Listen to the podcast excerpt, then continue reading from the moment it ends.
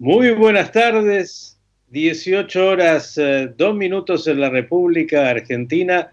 Y aquí estamos en este nuevo encuentro confidencial deseándole a usted y a todos aquellos que nos escuchan y nos ven aquí y en el mundo que tengamos un Jodesh Tobu Meboraj, un muy buen mes en este mes que iniciamos de Nisan, mes de los milagros, mes de la redención, de la libertad y la, y la redención que nos traerá justamente esta festividad de Pesach en estos días donde todos somos de alguna manera esclavos de esta pandemia, esta pandemia que incluso nos recuerda aquella pandemia del éxodo de Egipto, cuando las plagas golpeaban a ese Egipto y Dios le indicaba al pueblo de Israel guarecerse en sus casas para esperar justamente luego de ellas poder salir a la libertad. Vamos a tener, eh, como en cada oportunidad, un invitado de lujo, se lo puedo ya anticipar. Si usted nos está viendo, ya ve su imagen, seguro lo reconoce, pero antes de saludarlo como corresponde y hacemos en cada encuentro confidencial, voy a saludar a Esther. Esther, ¿cómo le va? Buenas tardes. Buenas tardes, muy bien, muy bien. Qué gusto seguir así, a la distancia, cada uno en su casita. Así es lo que nos toca en esta época, que es eh, cuidarnos y cuidar, sabiendo que a diferencia de otras pandemias que tuvimos en la historia, a esta le damos combate, a esta estamos todos como humanidad dándole combate y como un buen ejército cada uno debe estar en su lugar, haciendo lo que corresponde aquellos que trabajan en la salud, a quienes tenemos que reconocer permanentemente por su esfuerzo, su vocación, su entrega, tratando de ayudar a todos los pacientes que van apareciendo y también las fuerzas públicas y los servidores públicos en distintas áreas operativas. Por eso lo que mejor podemos hacer aquellos que estamos en otros lugares de este combate es justamente permanecer en nuestros hogares. Esther, ¿nos quiere contar un poquito de con quién vamos a dialogar esta tarde? Mm, tiene para hablar de muchos temas. Nuestro invitado es médico psiquiatra, psicoanalista, didáctico de la APA, Asociación de Periodistas Argentinos, profesor del Instituto de Psicoanálisis, actor y dramaturgo. Es autor de obras teatrales que se ubican entre el grotesco y el absurdo. Se desempeña además como periodista cultural en televisión, radio y medios gráficos. Es reconocida su labor como asesor de distintas instituciones y organismos y también como consultor de empresas en temáticas que tienen que ver con la confluencia de lo psicológico, lo social y lo empresarial. Entre sus libros podemos destacar De qué hablamos cuando hablamos, Invitación al psicoanálisis, escritos junto a Mauricio Abadi, El bienestar que buscamos, junto con Diego Mileo escribió No somos tan buena gente, un retrato de la clase media argentina, tocar fondo la clase media argentina en crisis y echa la ley, echa la trampa. También tenemos transgredir las propias reglas, una adicción argentina. Parece que a la sociedad argentina la conoce muy bien. Y sí, claro que sí. Yo voy a agregar además un gran amigo, hombre que fue columnista en nuestra radio durante mucho tiempo y un hombre que seguro nos enorgullece a todos porque nos ayuda a elevar la mirada, el pensamiento. José Eduardo Abadi. Doctor Abadi, ¿cómo estás? ¿Cómo estás? Muchas gracias y muchas gracias por la presentación. Que, bueno, omite algo que querría recordar porque de ahí estamos trabajando con mi equipo también bastante en la difusión de, la asistencia que podemos, conceptual, ¿no? De las, de las cosas que hay que cuidar, de la elaboración de algunas de las ansiedades. Soy, el, eh, soy director académico de la carrera de psicología de la UADE y estamos ahí con un equipo, la verdad que de, trabajando intensamente, salió en, diario, en matutino el domingo pasado y saldrá en el próximo domingo también, lo que podemos nosotros desde nuestra cátedra eh, aportar en términos de, intento de apoyar, esclarecer, de animar, eh, ilustrar eh, medidas, digamos, precauciones y y algunos conceptos que puedan también ayudarnos a evaluar mejor internamente el enfrentamiento con esta pandemia, ¿no? Y qué época para justamente hacer eso, ¿eh? apoyar desde todos los lugares que uno tiene. Eh, José, bueno, vamos a tener oportunidad de, ir pensando sobre lo que estamos atravesando. Yo decía en la introducción que la humanidad ha conocido pandemias, no es esta la primera, pero me parece que es la primera que además de ser universal en términos globales, como está el mundo hoy, también nos permite un combate que tal vez antes no podíamos, es decir, estamos realmente haciendo todo lo posible. Me parece que eso tal vez un primer abordaje para, para darle una cuota de optimismo frente a esta realidad que es tan dura y tan difícil, sobre todo por la cantidad de vidas que, está costando. Es muy importante lo que decís. Primero porque efectivamente no es la primera pandemia. Eh, eh, tiene un carácter al cual le asignamos muchas veces y no deja de ser cierto, pero el carácter planetario o universal. Y esto también tiene un punto de, de contacto con la posibilidad de captar que tenemos nosotros tecnología mediante el, mundo entero, el universo.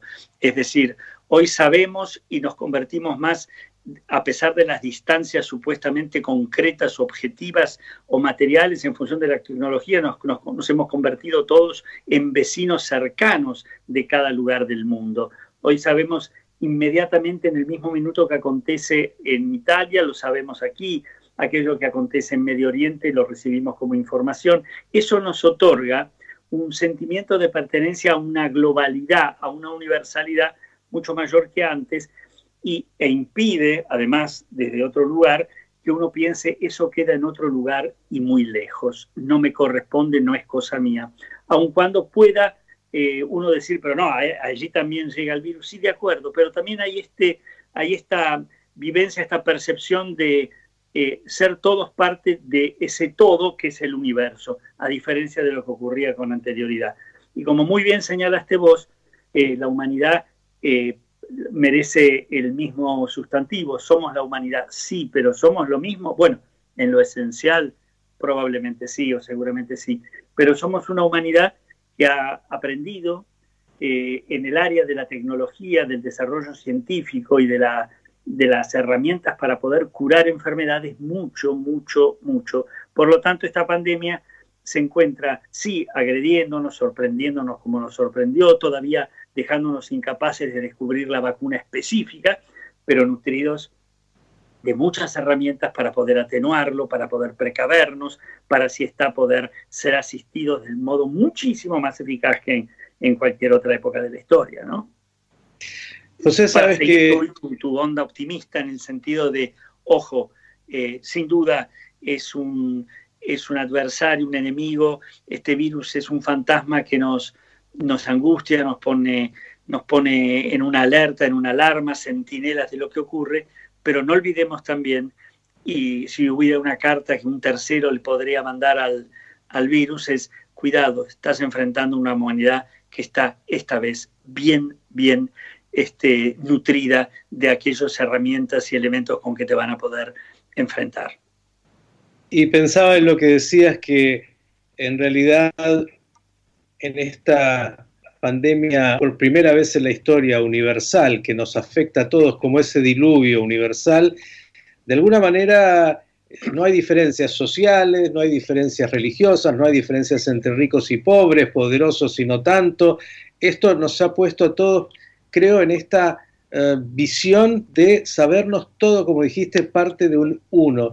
Sabes que cada día en la radio tenemos una frase que de alguna manera eh, nos acompaña en el portal y hoy elegimos una de Víctor Frankl, eh, aquel enorme pensador de la logoterapia y de, lo que significó sobreviviente de Auschwitz. y, esta frase dice justamente, nuestra más grande libertad es la libertad de elegir nuestra actitud. Me parece que frente a los desafíos que trae la vida, que son múltiples y a veces límites, como en esta situación, lo único que depende de alguna forma de nosotros es elegir qué vamos a hacer con ese desafío. ¿Cómo un psicoanalista como vos, un hombre de las ideas, pero también de la comprensión de la psiquis, eh, trata de alguna forma estimular a, aquellos que te consultan respecto de qué hacer y cómo vivir esta crisis? Bueno, dijiste varias cosas muy interesantes eh, y la, afirmación de Frankel es fantástica también. porque nosotros contamos, decía yo este, hace unos segundos nomás, con eh, herramientas, con terapéuticas importantes que tienen que ver con, el avance de, la ciencia y la medicina. Pero esta pandemia nos enfrenta también a un desafío fundamental que ya no es eh, la, la, vacuna, ni el antibiótico, ni el antiviral, sino nuestra actitud.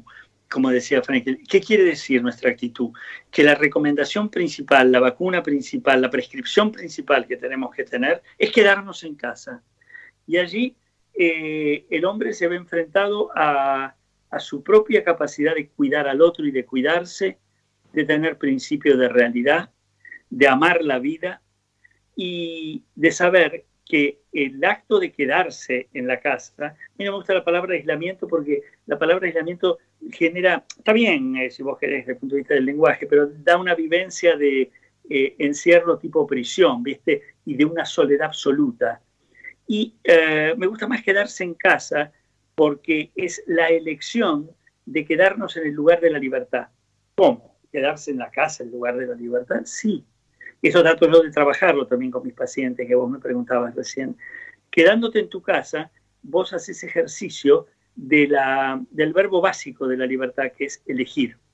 Ahora, ¿hay elección acaso que no lleve implícita una renuncia, como decía Sartre? No, eh, elijo esto, por lo tanto lo otro lo postergo, no, no, no forma parte de mi equipaje.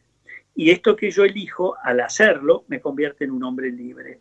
Entonces nos quedamos en casa en el ejercicio de la libertad para vivir y no está, no es verdad que estamos aprisionados, no es verdad que, porque si no la, aparece como un castigo, como una plaga, por ejemplo. Esto no es una plaga, estamos siendo este, el castigo que la humanidad pecadora está recibiendo. ¿no? Esto es una, un virus que efectivamente en su carácter mutante y sorpresivo nos ha puesto en jaque. Pero eh, nosotros unidos, nosotros empáticamente vinculados con la distancia sana que nos permite ser fuertes, vamos a poder enfrentarlo y no es esta una condena que nos hace, inútil cualquier esfuerzo que merecemos padecer. ¿Me explico? Entonces, no es encierro, no es castigo, no hay una culpa atrás que tenemos ancestral, que, pendiente que tenemos que pagar y lo estamos haciendo con, este, con esta enfermedad. Y este ejercicio de libertad, que es quedarnos en casa, nos pone a los hombres frente a una dimensión que a lo mejor es interesante de reconocer. Pensar que está en nosotros, en nuestra actitud, en, nuestra, en la aceptación de la realidad, en nuestra voluntad de cuidar al otro, en nuestra capacidad de respetar las normas que nos hace formar parte de un, de un colectivo, de un conjunto, además de una individualidad, que está nuestra, nuestra sabiduría, ¿no? Después de una pausa musical de un tema que has elegido, de lo que has dicho, te voy a proponer que justamente trates de profundizar sobre esto de la toma de conciencia, la responsabilidad. Dijiste la libertad, y digo, el miedo a la libertad. Recordaba a Fromm con su famoso libro. Aquel libro de hace 50, 60 años ya. El miedo a la libertad y el miedo a la soledad. A ver si después de un poco de música vamos por ahí en este diálogo. Tres palabras básicas dijiste, responsabilidad, soledad y algo más mencionaste. Conciencia, toma de conciencia. Vamos a ver si de aquellos aspectos que hacen a nuestra vida podemos después profundizar. Me gusta.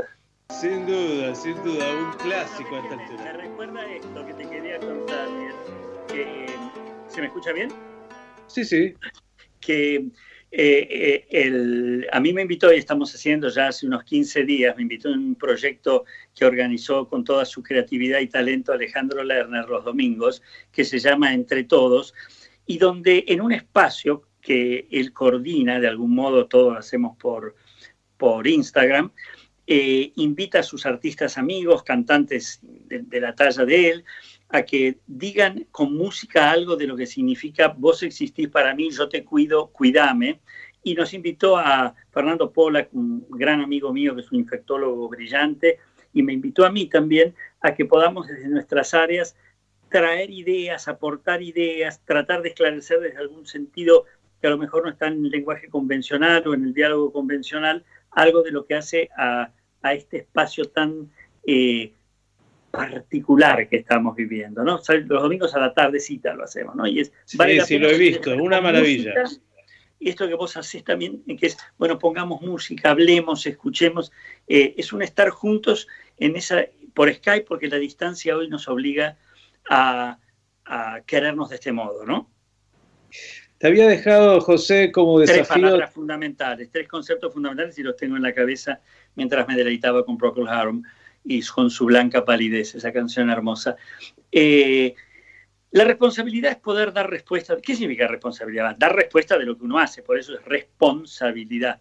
Y yo creo que dar respuesta de lo que uno hace implica eh, em, eh, tomar conciencia, para con la otra palabra que el otro concepto, hacerse cargo, hacer, comprometerse y saber que aquello que uno hace, dice, tiene, eh, el, tiene como destinatario a nuestro semejante al otro y al mundo al que pertenecemos. Por lo tanto, la responsabilidad es saber que no vivimos en, una, en un imaginario narcisismo ajeno al otro, sino que somos porque existimos con el otro y porque el otro nos da identidad. Y la responsabilidad es hacerme cargo, eh, comprometerme y estar dispuesto a responder por aquello que dije y hice.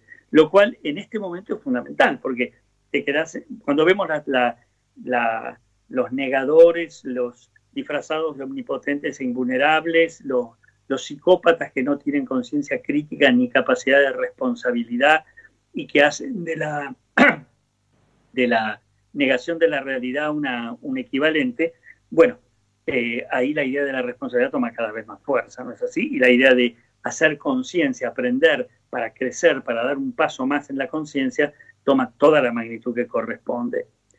Y después vos mencionabas que era la soledad. ¿Por qué? Porque acá la soledad juega un papel fundamental. cuando a alguien le dicen eh, aislamiento en lugar de quedarte en tu casa, pero sería algo equivalente, aunque con menor así tensión, si te dicen quédate en tu casa, por un tiempo transitorio, por una cuarentena, nosotros desde lo consciente, desde lo racional lo entendemos, pero el inconsciente no conoce este tiempo. El inconsciente y la vivencia de, angustia, de ansiedad, la fantasía de la amenaza de muerte, el conocer que otros murieron, el miedo a la pérdida, hace que nosotros escuchemos en algún lugar de nuestro mundo interno, naturalmente que no, no, no lo convertimos en consciente, aunque algunas veces sí, dicen cuarentena, dicen 14 días, dicen un mes, dicen, no, esto es para siempre. Entonces lo que asalta es un sentimiento de soledad encajonada, de soledad definitiva, que, que como sabemos muy bien, la asocia el individuo inmediatamente con qué? Con la angustia de muerte. Entonces, es un estar solo que no es un estar con uno y estar con el otro a través de nuestra imaginación, nuestra inventiva, nuestra capacidad de amar, sino solo y eh, con las fantasías culpógenas o de castigo o de apocalipsis, es un estar solo que lo asociamos a morir. Y eso la convierte a esta exigencia, exigencia que tenemos que cumplir porque si no, realmente convertimos en un peligro mayor lo que puede ser un peligro dominable eh, eh, convertimos a esta exigencia, insisto, en, algo, eh, yo diría, como tan angustiante que algunos prefieren no cumplirla. U otros se deprimen o también creen que tienen que deprimirse. No, si te quedas 14 días, a ver lo que es eso, no lo vas a poder soportar. Con este prejuicio se convierte casi en una profecía autocumplida.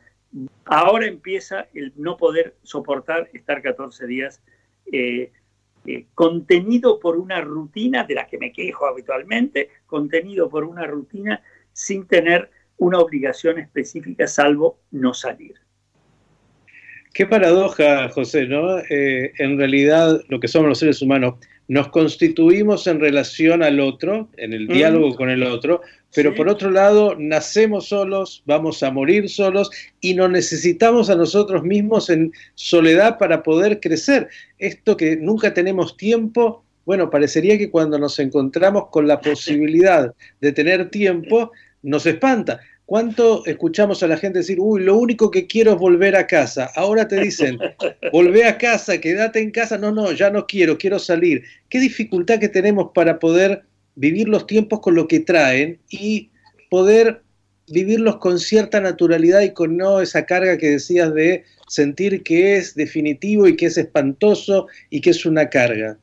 Sí, pero hay tres cosas importantes. Una, una cosa es volver a casa porque elijo y otra cosa es porque me lo imponen. La idea del impuesto genera así como una especie de, tensión de me quieren someter, de me priva, entonces no, me, me, opongo sería, ¿no? Por un lado. Por otro lado, somos seres, en un cierto sentido, uno puede creer solitarios, pero no, porque es verdad, eh, uno aparentemente desde la... Desde la el borde, la, nitidez del borde de nuestro, de nuestro cuerpo parece que fuéramos solos, pero en realidad desde el punto de vista de lo humano, del alma, solo somos porque el otro me reconoció. Eh, yo no soy si el otro no me reconoce. Y es cuando reconozco al otro y el otro me devuelve el reconocimiento que yo adquiero identidad. Entonces, esto es un punto importante, por eso muchos filósofos, bueno, Gasset nos llamaba seres sociales, ¿no? Somos básicamente los seres humanos. Y ya, ya los filósofos griegos lo decían en la antigüedad, ¿no? Eh, el mismo Aristóteles. Eh, y la, otra cosa que es eh, significativa es que la, idea del estar solo porque me imponen, porque yo no puedo elegir en una este, especie de interioridad, la vivo de un modo invalidante, digamos, ¿no? En lugar de, como decís vos, de aprovechar esta supuesta eh, eh, libertad de estar sin ninguna obligación. Pero hay algo que no tenés que olvidar que es eh, la, el, sentimiento, yo diría, como de, a ver, ¿cómo lo, cómo lo, lo puedo explicar? cuando yo elijo estar, cuando yo hago una rutina, me quejo y todo esto, pero siento que hay algo conocido, que estoy dentro del marco de un hábito que me hace sentir como en un territorio propio. Me conozco eso, hay límites, hay una... Hay Nuestro temor a la incertidumbre. Exactamente, Miguel. Entonces, esa rutina de la que me quejo tanto es muchas veces para lo, lo, lo, interno del ser humano, lo inconsciente, también un lugar por conocido de seguro. En cambio, lo que no conozco, lo nuevo, naturalmente desconocido en la medida que es nuevo, me asusta. Y a veces la gente asocia nuevo, desconocido con algo abismal, con un precipicio, con algo, con una versión tremendista. Y entonces, ¿qué hace mucha gente? Prefiere quedarse en la zona de confort que por conocida no, no está contento, no le gusta o no quiere repetirla de un modo eh, absoluto que animarse al cambio. Uno de los motivos por los cuales la gente no se anima al cambio es porque piensa que lo nuevo es peligroso y lo conocido, aunque sea malo, es mejor.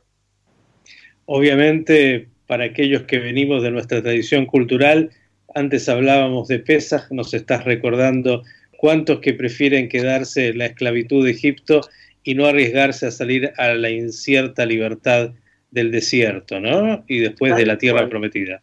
Tal cual. Yo te voy a proponer que después de, otra pausa musical de esta colección, porque entre tus tantos talentos, además de escribir libros y además de ser un comunicador y además de ser psicoanalista y psiquiatra y todo, además de eso sos un melómano que le gusta y la buena música, vamos a escuchar algo más que has elegido. Después te voy a plantear, así te doy tiempo para pensar yo recuerdo que en la radio, en tus columnas, traías siempre, hablaste de la mitología griega.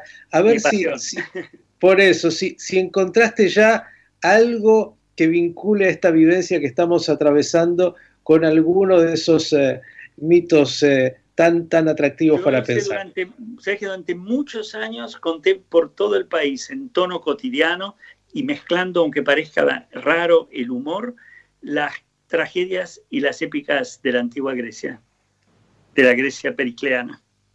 Ya lo recuerdo y, por eso mismo el desafío para después de la música. Dale, me encanta.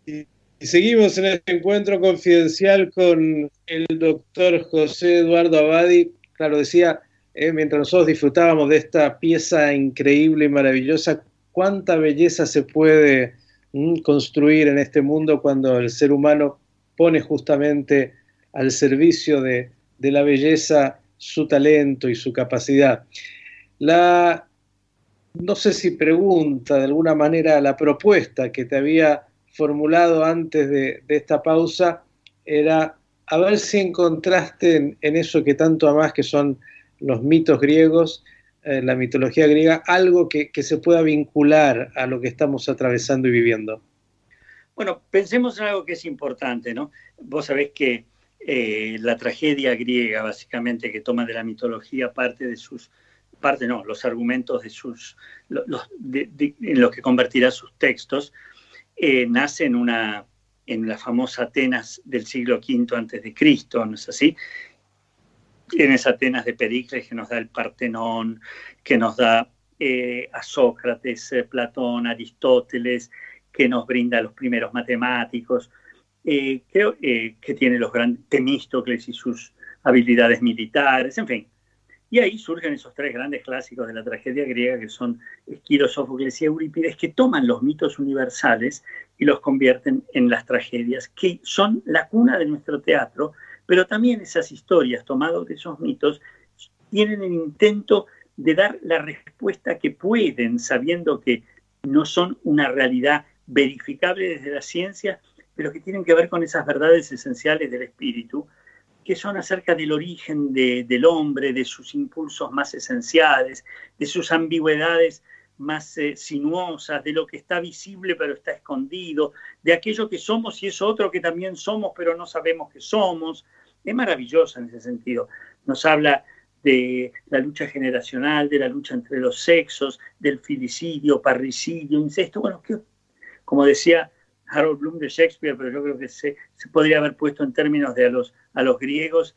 Eh, decía Harold Bloom decía que él no entendía que tal vez uno de los grandes, él y Roth, eh, y este, Steiger, ¿cómo se llama? Eh, Steiger, sí, el, los grandes... George. Steiner, perdón, George Steiner. Para mí, George Steiner me, gusta más todavía, la verdad. los grandes gestores, los grandes eh, eh, maestros de la comprensión de la cultura. ¿no? Bloom decía en un momento que él no entiende por qué la gente siguió escribiendo después de Shakespeare, porque hubo gente que quiso decir algo así, ya está todo allí. Yo creo que no, él se podía haber ido antes y, y en esa... siempre hay algo para decir y cada vez que uno dice algo, aunque sea el mismo tema, del propio modo, dice algo nuevo. Pero las tragedias nos hablan de todas esas cosas que son, digamos, eh, las células de nuestra condición humana. Por ejemplo, uno piensa ahora en este virus que nos amenaza, en esta pandemia. Si leemos el Edipo Rey, por ejemplo, ¿no? Edipo llega sin saber que, ha matado a su padre en el camino a Tebas, se casa con la reina que no sabe que es su madre y tiene hijos que no saben sus hermanos. Y bueno, todo parece ser un gobierno espectacular que le está llevando a cabo en, en Tebas hasta que no se sabe por qué la peste una peste ataca a Tebas y mueren chicos, ancianos, mujeres, no puede haber nacimientos. ¿Qué ha pasado? Y le piden los suplicantes a, Edipo y Edipo no tiene nada, no tiene otra solución que preguntarle a los dioses. En ese momento eran el oráculo, Apolo, pero en último término era algo que trasciende la, la terrenalidad. Y le dicen, esto es producto de una culpa. Esto es una peste porque hay un pecado digamos así, hay una transgresión, hay una transgresión mayor que un tebano ha realizado y hasta que éste no sea pagado, todo el pueblo tebano lo padecerá. Nada menos que era el parricidio, la muerte, matar al padre en la encrucijada de Daulios que había tenido como protagonista Edipo. Edipo no sabía que era el padre, ¿no? Amartía, se llama error trágico, los griegos llamaban Amartía. Pero bueno, eso para, los, para la lo, que sería la mitología griega, las leyes griegas, entre comillas, se lo entendía, sí, no fue su, culpa, pero sí su responsabilidad y tenía que hacerse cargo de la culpa. Entonces, ¿qué nos dice algo de la... Un, intento de explicación de la tragedia, algo que nosotros tenemos que desmentir hoy desde nuestro conocimiento. una peste es producto de pecadores, que pueden no ser esos pecadores presentes, porque ¿qué, qué decía la mitología griega? Mientras haya una culpa no paga, todos los sucesores tendrán pendientes esa deuda. Y hasta que uno no la pague siendo castigado, la amenaza sigue pendiente y presente. En la mitología griega, en gran parte la peste tenía que ver con uno de esos eh, mitos fundantes de la cultura judeocristiana, que es la culpa. Hoy sabemos y nos defendemos de esa culpa injustificada, de esa eh, cuando aparece como culpa neurótica. Pero culpa, tragedia, mitología aparecen bastante ligadas, ¿no es así? Eh, yo creo que quiero llevarte, ya que, estás hablando de tragedias a partir de la, obviamente, la mitología griega.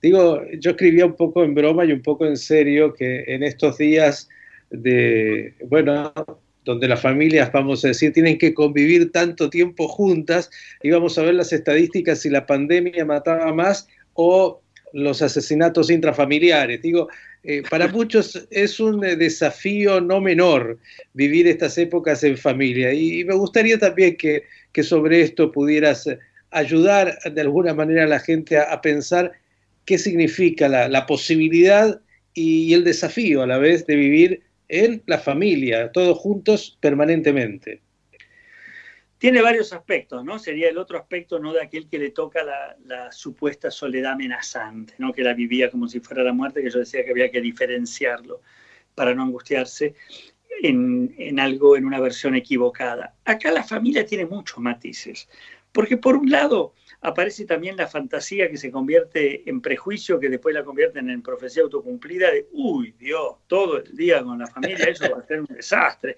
Vos sabés lo que va a aparecer vas a estar con tu mujer todo el día y tu mujer con vos, ¿cómo van a ser? Y pero estoy casado hace 30 años. Sí, no, pero vamos a ver que es estar todo el día. Una cosa es estar casado y verla a la noche cuando comes. Esto proviene de, yo creo que hay dos cosas ahí. Es el miedo a que si uno descubre algo nuevo, lo nuevo va a ser feo. De nuevo lo, lo, nuevo es peligroso. De nuevo no aparece la idea de, qué bárbaro, por ahí aparecen cosas de mi marido o de mi mujer que no las había visto. Mira las cosas que vos tenías ahí potencialmente guardadas y no habían tenido ocasión de jugarse entre nosotros. ¿Sabes que te estoy viendo desde otro lado? ¿Sabes que no te miro desde el mismo lugar de siempre? Porque claro, estamos más tiempo y vamos caminando en estos espacios donde tenemos ángulos afectivos y, físicos distintos y puede hasta como metáfora, ¿sabes que desde este costado me gustas más? ¿Sabes qué linda que sos? No, se piensa que lo que va a aparecer es el aburrimiento, la agresión, el cansancio. Bueno, de nuevo, lo nuevo aparece como peligroso. Otra cosa que aparece es, eh, si estás mucho tiempo, te vas, a, se va te vas a llevar mal y te vas a divorciar. Y está esa famosa idea que los chinos se divorciaron más cuando después, no sabemos si es verdad, no es verdad, no, eh, no, no, doy ningún crédito. ¿Cómo se Esto no sé por qué se piensa eso. Si, eh, si te llevabas muy mal antes y habías encontrado una solución bastante discutible, que es estar muy poco juntos, casi nada en tu casa, vos o ella, y saber sin conocer, bueno, y con eso lograban compartir un mismo techo, a lo mejor esta situación este, pone más eh, álgida la cosa, más caliente, más difícil. Puede ser. Pero si sos un matrimonio en el cual hay un diálogo, en el cual no hay exigencias y mandatos que te imponen estar del modo que no sé, alguno dijo que tenía que ser y no del modo como vos lo sientas. Si aceptas como tenés que aceptar de, tu mujer y tu marido y ella de vos, que son absolutamente imperfectos porque somos seres humanos, si fuéramos perfectos seríamos Dios, eh, bueno, este, a lo mejor la cosa viene distinta, ¿no? Si, si la... Y por ahí si yo acepto que el otro es otro y el otro acepta que yo no soy lo que él dibuja, sino que soy quien yo soy, y que de aceptar esta diversidad tiene la posibilidad uno de conformar un pacto exitoso, a lo mejor no tiene nada de verdad esto que estar toda la familia en la casa se va a convertir en un suplicio. Ahora hablaste del vínculo de pareja, José, pero también hay otro, otro desafío. ¿Qué viene con los chicos? ¿Qué hacemos con nuestros hijos? Capaz que hay que hablar con los hijos en estos días. Eh, si me dabas 30 segundos más, te iba a decir, ya sé que me vas a hablar de los hijos. Efectivamente, este, la otra vez una paciente me hizo reír mucho. ¿Cómo se? Me dice, aquí digo, bien, ¿cómo está? Estábamos haciendo la sesión videollamada, ¿no? ¿cómo, ¿cómo estás? Le digo, aquí estamos, estoy con los dos terroristas acá. Los dos terroristas eran los hijos. Yo creo que, bueno, hay un esfuerzo mayor, qué duda cabe. Hay que este, ponerse a hacer los deberes, eh, aparte encima con sistemas educativos que por ahí uno no está tan al tanto, hay que eh, contenerlos también, valga la pena este, recordar, porque los chicos también están viendo una serie de cosas que algunas comprenden, otras no, pero se asustan, se angustian, también si nosotros estamos angustiados, le transmitimos nuestra angustia. Entonces hay que contarles algo de lo que sucede. Este, por ejemplo, hay una enfermedad, una enfermedad de la que nos estamos cuidando, una enfermedad que si uno se queda en la casa se protege porque cuando todavía no se encontró la, medicina justa para eso, pero quedándose en la casa y con lo que tenemos, eh, se le puede ganar. Entonces, lo que estamos haciendo todos los que estamos acá, los, los seres humanos, los habitantes, vos, tus amigos, tus padres, quedarnos en casa, comunicarnos de otro modo, porque en un tiempito le vamos a ganar a esta enfermedad que además eh, ya se están buscando nuevas, nuevas medicinas. Es sacarles el miedo, ponerles principio de realidad y enseñarles algo de lo que es el cuidar al otro, ¿no? Y te voy a agregar entonces un desafío, José. Obviamente, el segmento que de alguna manera está en mayor peligro es el segmento de los adultos mayores, los abuelos, y la aislación o la separación con los abuelos que es un tema no menor para muchos, tanto para los abuelos que quedan a veces sin comunicación directa o cercana o el abrazo de, sus seres queridos, y también para mm, hijos y, nietos que pierden esa cotidianidad. Bueno, ¿sabés la cantidad de veces al día que miro la foto de mis nietos? Este, pero tengo claro una cosa que conviene que todo el mundo tenga claro. Me parece a mí, le aporto lo que me, algo que yo siento que me, me, hace bien y que puede hacer bien a todos. Estamos hablando de un tiempo que es transitorio, aunque hay que decirle a ese inconsciente que se revela a creer en eso, sabe pero no cree, eh, que estos son ¿qué es, 14 días, no más, un mes, no más, 40 días, bueno, 45, esto es toda la vida. ¿Sabéis la cantidad de veces y de horas y de minutos, no solamente que ya gozaste, sino que vas a gozar de tus nietos? Por favor, no es cerrar la puerta y nunca más. Es un guardar. Una hepatitis te lleva dos meses, ¿no? Ahora ya no, digamos, curarte te puede llevar mucho más tiempo. Si se te cronifica, como me pasó a mí, que me la curé hace tres años, 40 eh, años. Este, el, por suerte asintomática, pero bueno, eh, eh, digamos, el, quedarte en tu casa por ahí con una hepatitis, hoy en día los clínicos no te hacen quedar más de 10 días, se, se, se alivian. Pero, hay otras, hay otras enfermedades, hay, accidentes, hay situaciones, hay gente que ha tenido, lo ha dicho tanta gente en este tiempo, vivir en situaciones extremas por periodos enormemente más largos, ni hablar de la Shoah, de la cual tanto hemos abocado, ¿no? Así es, y todos, bueno, todos los que tenemos algunos años, si tendremos en, nuestra, en nuestro librito de historia personal de estas historias, ¿no? Mm. Sí, sabemos de qué se trata. Te voy a proponer, porque nos quedan pocos minutos, aunque no creas, yo sabía que se nos iba a ir el tiempo así. Cuando hay a quien escuchar, siempre es un placer. Estamos con el doctor José Eduardo Abadi. Algo más de esa música que elegiste, y para el último bloque te voy a plantear algo que tiene que ver también con lo que has dicho. Creo que, como decíamos antes, Víctor Frank nos decía, hay que buscarle sentido a las cosas, de eso se trata la experiencia humana. Digo, algo mm, sin que sea castigo, sin que nos quiera decir que nosotros hicimos que esto venga porque no es así. La realidad es que hemos agredido mucho al ecosistema y a este planeta, paradójicamente en nuestros días, de estar de alguna forma encerrados, empieza a mejorar la calidad del planeta en términos ecológicos para ver hasta dónde con una pequeña medida podríamos hacer tanto para cuidar nuestro planeta. Y digo, hay algo más que tiene que ver, me parece también, y ahí quiero dejarlo, es un llamado a la humildad del hombre, a saber su dimensión. Después de la pieza musical, te voy a pedir que tal vez para cerrar el pensamiento de hoy, vayamos por ese lado. Magnífico, querido. Memories, eh, Barbara Streisand, un amor imposible, la más fea y más linda a la vez que uno puede conocer, ¿no? Hermoso, ¿no? La canción. ¿La viste la película de Way We Were? Eh, éramos, eh, cuando éramos felices o éramos tan felices, esa de con... La película en inglés era de Way We Were, con Robert Redford y Barbara Streisand, era fantástica. Claro que sí. ese gran director. A mí me fascinó. Este, dijiste algunas cositas que me parecieron valiosísimas. Frankel habló de encontrar el sentido a la vida, ¿no?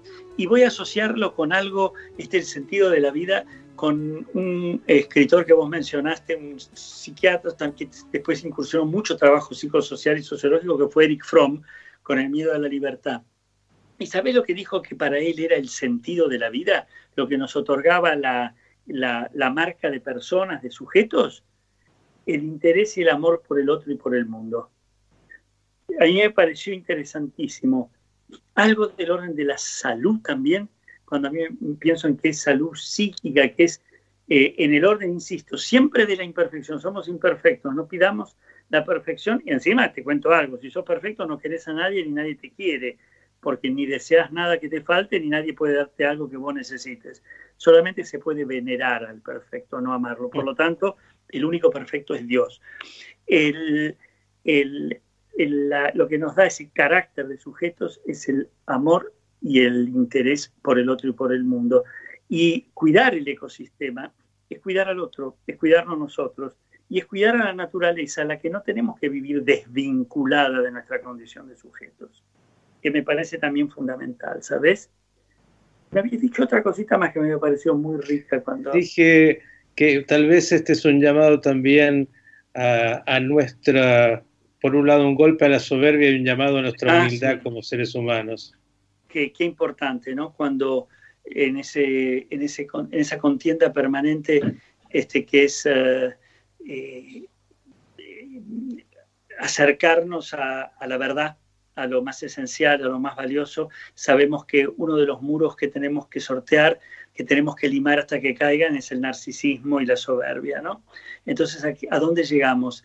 A la grandiosidad de la humildad. Es en su condición este, más llana lo que la hace eh, para mí eh, tan, tan valiosa. ¿no? La grandeza y la humildad me parece que son, son parientes muy, muy cercanos. En cambio, la, la ostentación y el narcisismo son sus, sus opuestos, ¿no? Son su, creo que, y si me permitís, en esto de la pandemia, a mí hay una frase que yo estoy intentando eh, insistir en todos los medios, en las conferencias, etcétera, por videollamada que me hacen a Skype, que es una palabra, sí al miedo útil, no al pánico inútil. El miedo útil es nuestro aliado. El miedo útil nos permite dimensionar adecuadamente la dificultad para poder hacerle frente y superarla. El pánico cuando se desplaza a esta especie de angustia que me quiebra, me, paraliza, me impide pensar, me distorsiona las conductas y me hace más frágil bienvenido, eh, miedo útil, sos mi aliado, sos patrimonio de los valientes, de los corajudos. En cambio, el pánico inútil forma parte de, los arrasados, ¿no? de, los que no nos animamos a ejercer el miedo útil. Con esta síntesis tan clara, agradecerte, José, por estos minutos con Radio High en este encuentro confidencial. Ha sido un enorme, enorme placer. Todo nuestro respeto y admiración y cariño y que se repita cuando estamos adentro y afuera. Todas las veces que quieras. No sabes eh, cómo valoro Radio High. Que sea con motivos alegres y que podamos seguir acompañándonos, como dijiste, entendiendo que el otro es uno y que nuestra generosidad hacia el otro, en nuestro amor al otro, justamente nos eh, da esa vitamina necesaria para, ser, para, para estar sanos y para producir salud. Gracias y un enorme abrazo. Hasta la próxima. Gracias, querido. El doctor José Eduardo Abadi estuvo con nosotros en este encuentro confidencial. Hasta aquí fue Encuentro Confidencial de hoy. Un recorrido por la vida, trayectoria e intimidad de los protagonistas de la realidad los esperamos en nuestra próxima emisión.